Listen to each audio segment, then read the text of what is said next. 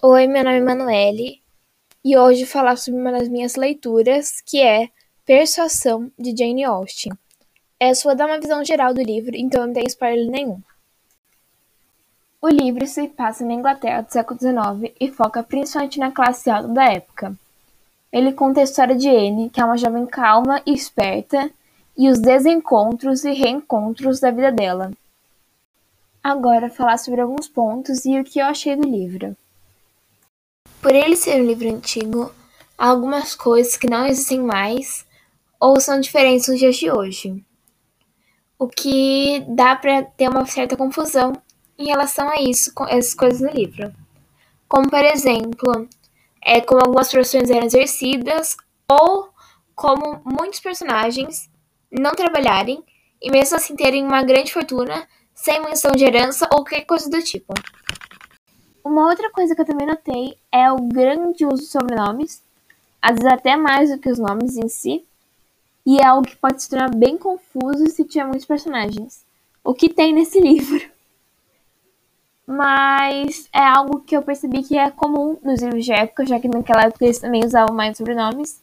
Então não é algo direcionado somente a esse livro. Outra coisa que eu também notei que é muito comum nos livros de época é uma leitura mais densa, ou uma escrita mais densa, que usa um vocabulário que a gente não tem muito nos, nos dias de hoje.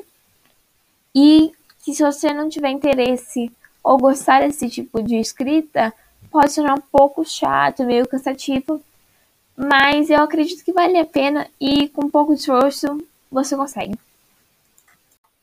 Mesmo com todos esses pontos que eu falei que podem ser considerados negativos ou pelo menos não os melhores, é, eu gostei desse livro. Eu achei que foi uma leitura boa e que dá para às vezes até se reconhecer nos personagens, mostrando que a gente não mudou tanto, mesmo depois de 300 anos. E além disso, uma coisa muito importante lembrar é que assim, se a Jane Austen foi uma mulher no século XIX onde tinha muitas mais limitações e restrições para as mulheres, se ela conseguiu deixar o legado dela até hoje, quer dizer que ela era realmente uma escritora boa, uma escritora genial. A minha nota final é 4.2. Eu espero que você tenha gostado do episódio de hoje. E desculpe qualquer problema no áudio, eu estava tentando corrigir isso, mas eu acabei não conseguindo. Mas é isso. Obrigada por assistir. Até a próxima. Tchau!